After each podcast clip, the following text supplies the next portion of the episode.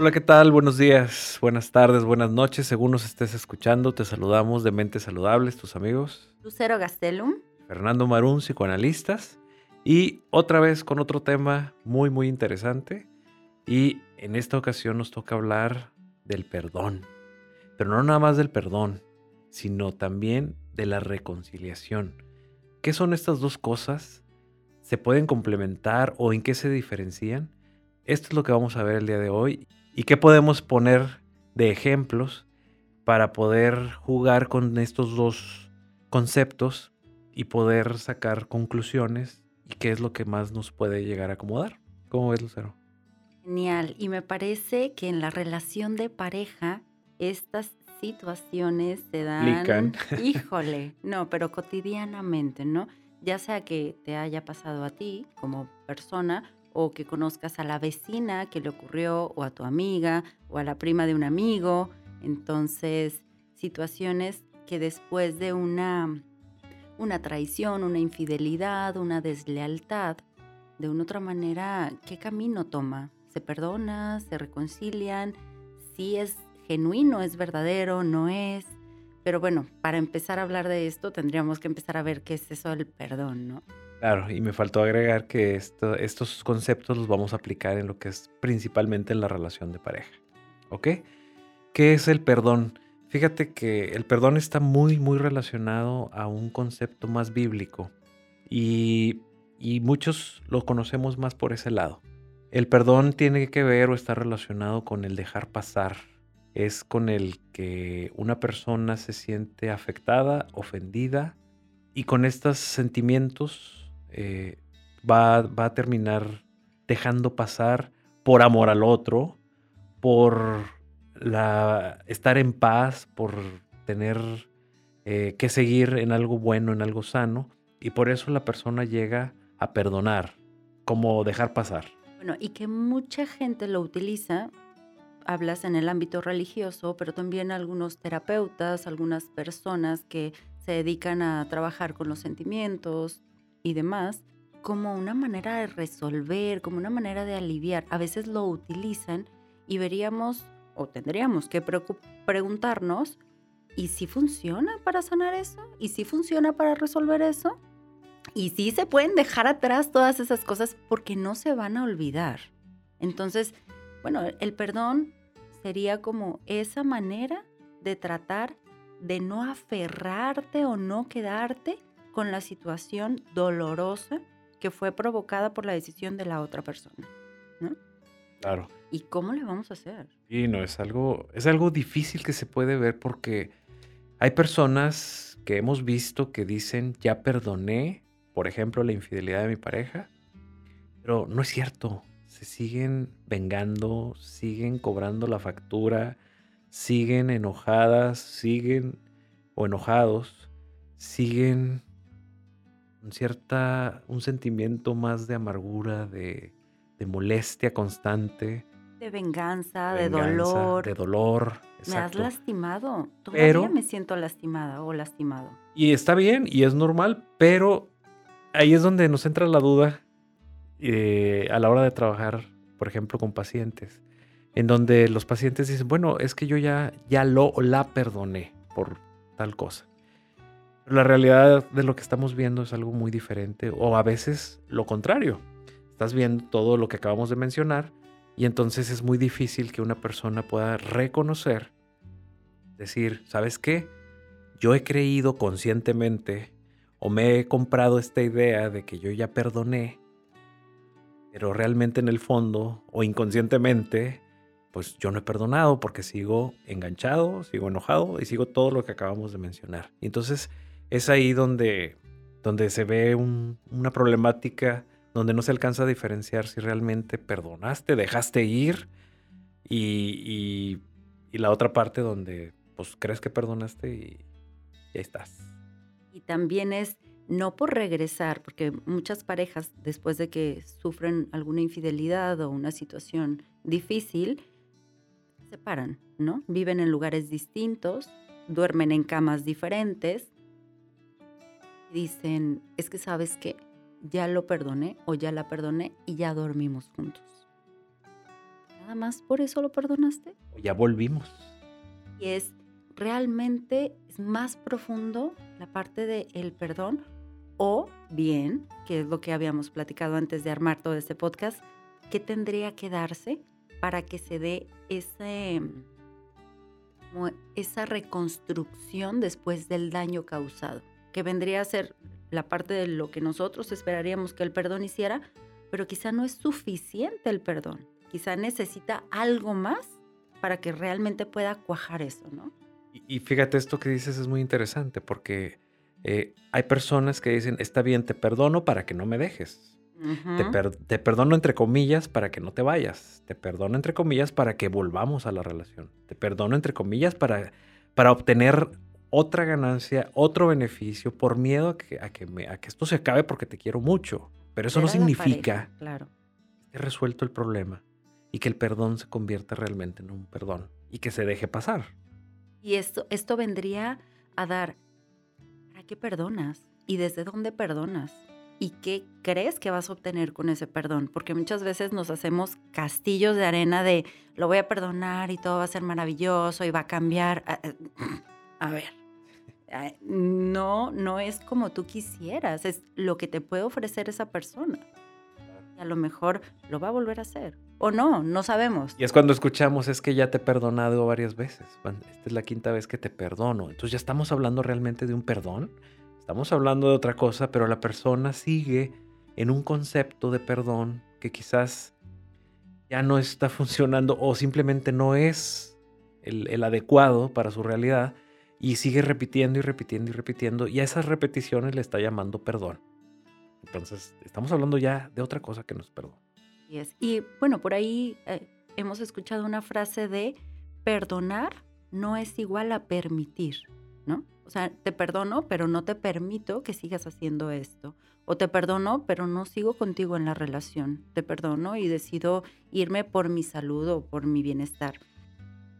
Cuando decías de te perdono por miedo a dejar a la pareja, yo pensaba en te perdono para casarnos, te perdono para el viaje en el crucero, porque muchas veces después de que hay esta situación, dices, ¿y los planes que teníamos? ¿Qué, van a, qué va a pasar con todo esto? Entonces, es, bueno, para empezar, pregúntate, ¿para qué estás perdonando? Y a lo otro que va, vamos nosotros sería, hay otro concepto que nos gustaría retomar que va junto con pegado con eso. Sí, y ahorita antes de pasar a este otro me gustaría mencionar es, también, ¿por qué pido perdón? ¿Pido perdón porque realmente estoy arrepentido? ¿O pido perdón para que simplemente vuelvas conmigo y no me dejes? ¿O para que nos casemos? ¿O para que el viaje lo hagamos? ¿O para que no te vayas? Pero realmente una persona que también está pidiendo el perdón no está realmente arrepentida o no está realmente resuelta y está pidiendo perdón para obtener ganancias inmediatas o, ganancias a lo mejor no tan inmediatas, pero sí ganancias muy prácticas a conveniencia nada más.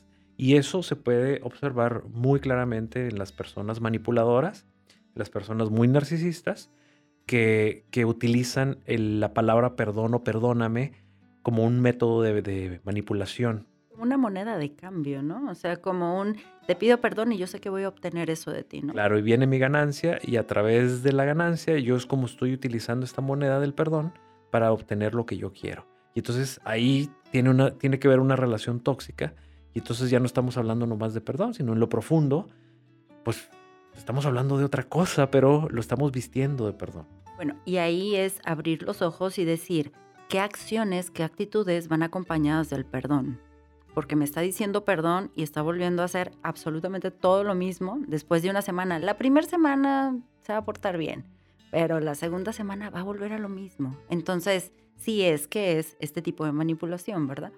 Claro, y también hay, hay parejas que eh, conocen muy bien con quién están em-, emparejados o con quién están casados o casadas, pero no quieren ver también que la pareja es de tal forma. Y, una de las cosas y pretextos que utilizan es, ya me pidió perdón y ya lo perdoné o ya la perdoné. Y va a cambiar. o ya cambió? ¿Está realmente arrepentida? ¿Está realmente arrepentido? Cuando en realidad, pues uno sabe con quién está. Y si no sabe, pues va aprendiendo en el camino.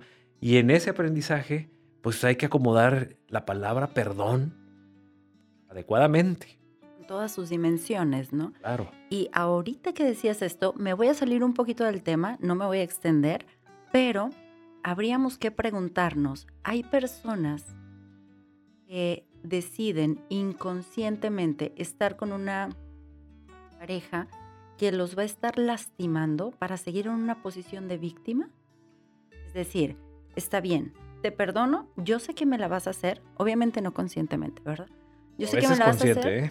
y pues obviamente yo voy a quedar como el sufrido o la sufrida y me encanta esa posición porque sé que todo el mundo me va a tener consideración y compasión. También le saca beneficios a la pareja, o sea, beneficios económicos, beneficios económicos, así va a decir. Una camionetita nueva por un perdón está, pues, bueno, por una palabra perdón, pues está la, moneda ahí de cambio. Y entonces se hacen estos, estas dinámicas tóxicas y enfermas porque aparentemente pues la emoción de, un de una camionetita nueva a cambio del perdón o de un viaje o de algo que me esté tratando de compensar, pues bueno, se puede convertir en una moneda de cambio y pues uno, uno sigue haciendo lo suyo y el otro sigue cobrando lo, lo suyo y entonces así se van. Y funcionan por un tiempo. El malestar a largo, a largo plazo es mucho. Por lo tanto, no puede, nada puede seguir igual. Es que no es equivalente. O sea, está la moneda de cambio, pero no se está dando lo mismo y no se está aceptando lo mismo. Y aparte, pues el que me compren o comprar una camioneta nueva, pues la emoción dura una semana, dos semanas, un mes cuando mucho.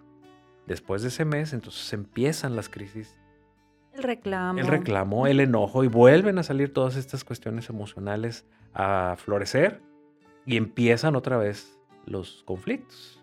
O al revés, este, ya pagué mi cuota de, por mi infidelidad y ya está entretenida la pareja y entonces lo vuelvo a hacer en lo que me vuelven a descubrir y entonces se vuelven ciclos muy desgastantes que se pueden prolongar y que se pueden hacer crónicos y pues, obviamente que llegan a, a situaciones eh, muy, muy, muy difíciles, pero con la pelota de fútbol que se llama perdón. Están jugando a eso. Muy difíciles y muy agresivas. Es decir, ya a veces no son con comentarios o con acciones tan directas, sino pues ya no me importa mucho lo que haga o ya descuido algunas cosas o hago comentarios hirientes frente a los hijos o los otros familiares. Entonces, creo que es esa parte que en algún momento puede funcionar, tiene consecuencias, sí, funciona por un tiempo, pero tiene consecuencias agresivas, no directas, ¿no? Que no se ven tan fácilmente. Claro, y siempre todo es acumulable. Y cuando estas perdones no se resuelven o esas pedidas de perdón tampoco son sinceras, a través del tiempo, las parejas cuando se quedan solas, su vida es un infierno vida se convierte en algo terrible porque ya los hijos se fueron, ya estamos grandes, ya estamos solos y entonces ahora sí se convierte en la gran ventaja, venganza, ¿no? Y cuidado y te enfermes porque entonces vamos a ver cómo te cuido, ¿no? O cómo te descuido o cómo me las cobro, ¿verdad? Te cuido y te descuido. Precisamente te cuido descuidándote, te cuido agrediendo y bueno, son son resultados de toda una vida o de muchos años. Por eso es, por eso es precisamente patológico. Bueno, se va acumulando algo negativo. Y sería bueno hablar de esta otra parte, que sería como la parte más sana del perdón o, del qué es lo que va a necesitar esta relación de pareja después de un quiebre, después de una situación mm, difícil, traumática, ¿no? Que los sacude.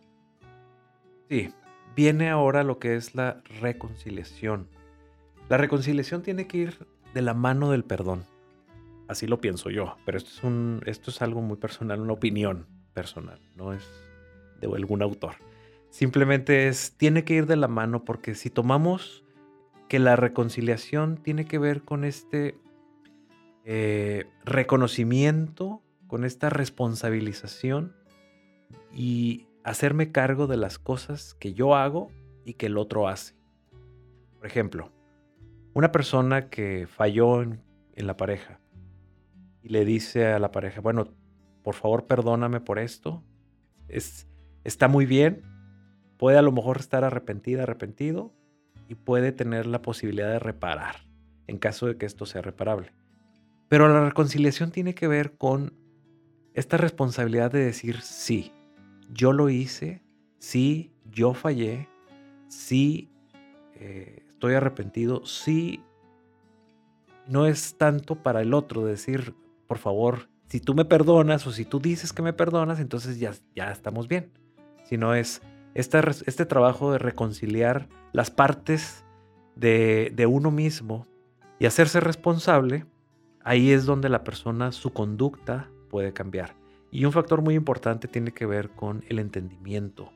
¿Por qué hice lo que hice? ¿Por qué fallé como fallé? ¿Por qué es una conducta repetitiva o fue una conducta...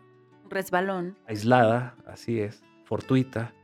Y, y entonces ahí es donde una persona pues, puede tener la capacidad de reparar, de, de hacerse cargo, de reconciliarse con uno mismo para que el otro entienda que se está responsabilizando. Y en, esta parte de asumir la responsabilidad no es eh, te pido perdón y, te pido disculpas y voy a intentar em, mejorar la relación, poner de mi parte, pero no se va a borrar el pasado. O sea, no se pide perdón o no se reconcilia con el otro esperando que lo otro se borre para siempre, sino esa parte del pasado, digamos que yo le voy a poner ahí como mi firma y voy a decir, yo tuve más responsabilidad en todo esto y voy a tratar de hacerme cargo lo más posible.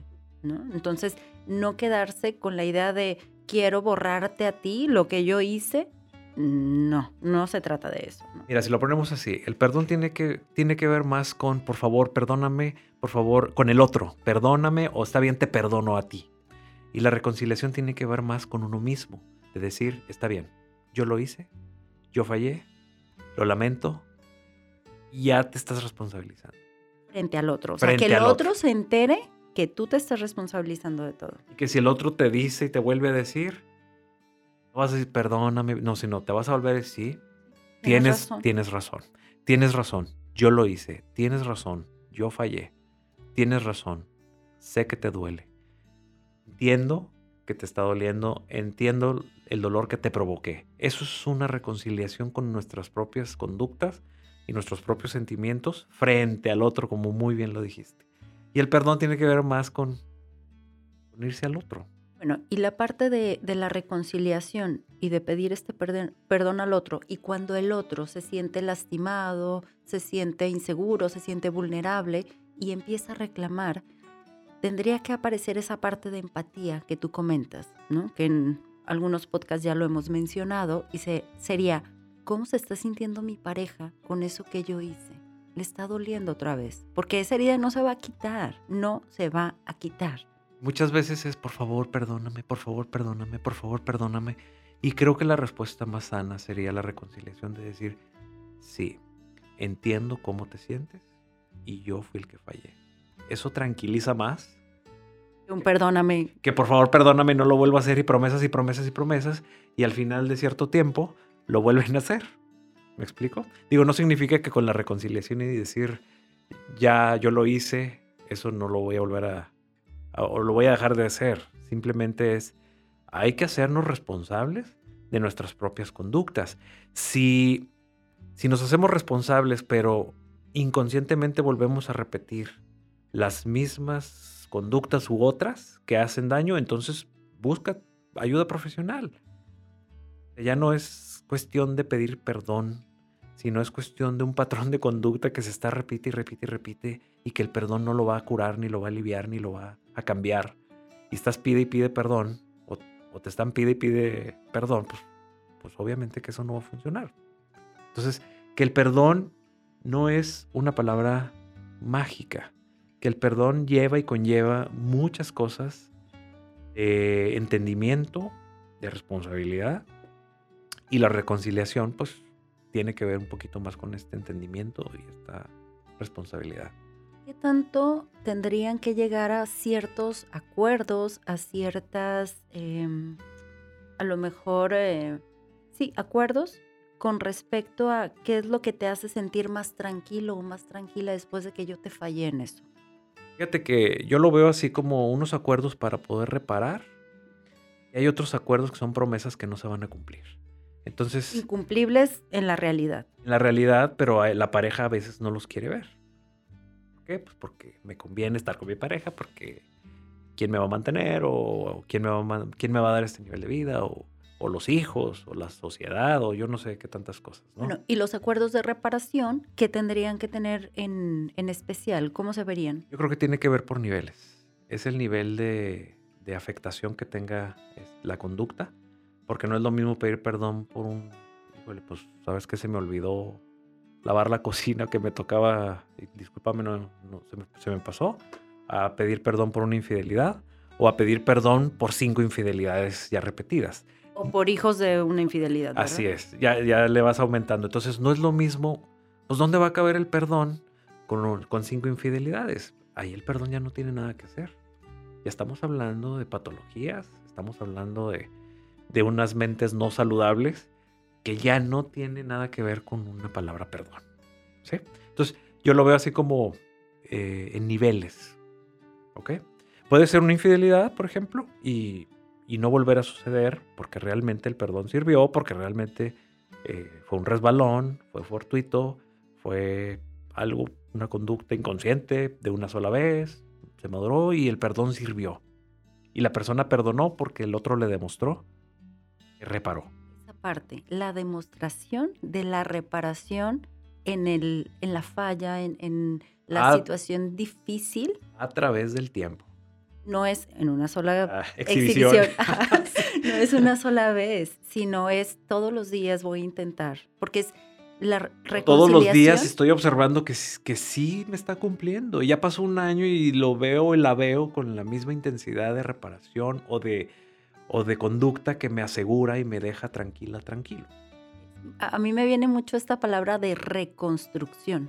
O sea, es la pareja se construyó, vino esto y se hizo añicos y se, se necesita reconstruir. Pero y no nomás con un perdón, como si fuera pues, magia. Son como 200 añicos, o sea, son muchas, muchas, muchas ocasiones las que se tiene que vivir esto. Por eso al inicio de este episodio hablaba de que el concepto de perdón está muy asociado a lo bíblico, a lo religioso, porque tiene que ver más con cuestiones eh, de Dios que de entre humanos, ¿sí? Y entonces muchas veces los humanos mal interpretamos esta palabra perdón como si fuera algo mágico. Entonces ya me pidió perdón, entonces asumo que ya no lo va a volver a hacer. Instantáneo. O, ya la, o lo perdoné, entonces eso significa que ya voy a ser feliz y voy a dejar pasar. No es tan mágico y tenemos que utilizar de manera realista y muy bien este concepto del perdón. Muy padre, muy padre tema, me encantó. Sí, está muy bien. Bueno, pues vamos a dejarle aquí, Lucero. Y eh, todas las personas que quieran alguna consulta, ya sea presencial en el área eh, metropolitana de Monterrey o en línea en cualquier lugar en que se encuentren, ¿dónde nos pueden localizar? Nos pueden encontrar en Facebook en Mentes Saludables o en Instagram en arroba Mentes Saludables MX. Perfecto, pues muchas gracias Lucero. Gracias a ti Fernando, hasta luego. Nos vemos.